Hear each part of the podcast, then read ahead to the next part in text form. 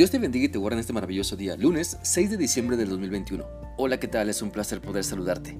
Te animo para que continuemos en el esfuerzo de meditar y aplicar a nuestra vida lo que la palabra de Dios nos muestra en la carta de Santiago capítulo 5 y hoy vamos a leer los versículos 7 y 8 los cuales dicen así.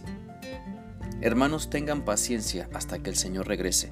Recuerden que el campesino espera con paciencia a que pasen las épocas de lluvia para que la tierra produzca frutos ustedes también deben esperar con paciencia. Manténganse firmes, porque el Señor regresa pronto. Por medio de este pasaje de la palabra de Dios se nos enseña que debemos desarrollar paciencia y el énfasis es, es que esperemos en Dios, mm, que no bajemos la guardia, que no dejemos de obedecer a Dios, que tengamos buen carácter para esperar a que sus promesas se cumplan en nuestra vida.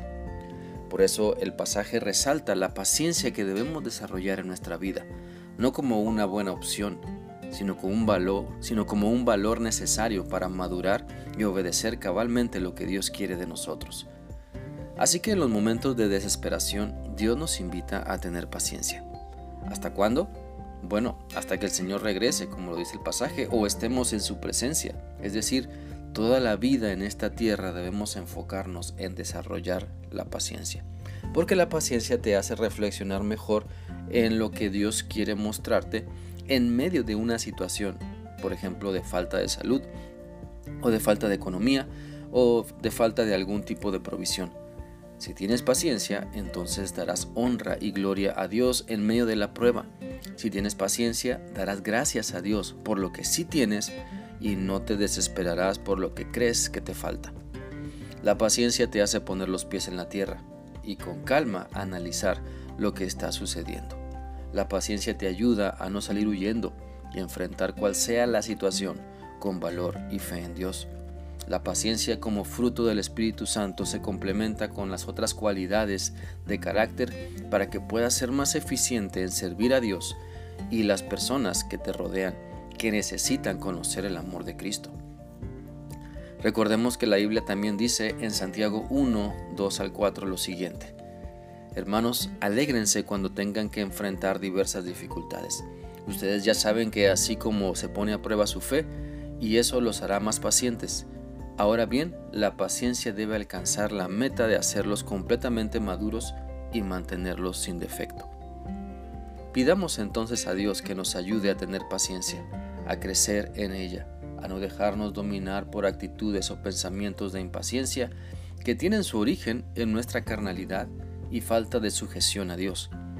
Podemos reconocer que todos tenemos dudas. Mira, todos tenemos o podemos pasar por angustias, todos tenemos problemas o situaciones en la vida donde nos desesperamos.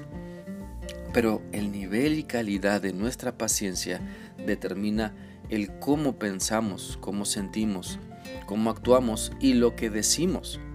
Por eso necesitamos desarrollar nuestra paciencia, ejercitarla para que a la hora de que la necesitamos no se rompa, no se desmorone, no se derrita como nieve al sol.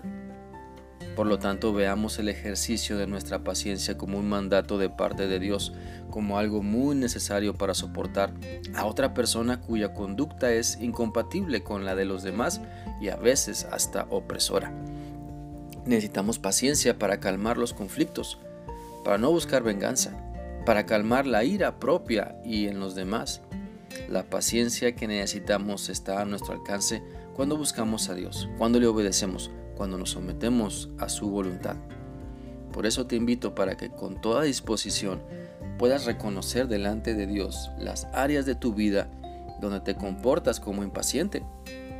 Puede ser con tu esposo o esposa, puede ser con tus hijos o padres, Puede ser en tu trabajo, puede ser con algún tipo de persona que son muy opuestas a ti.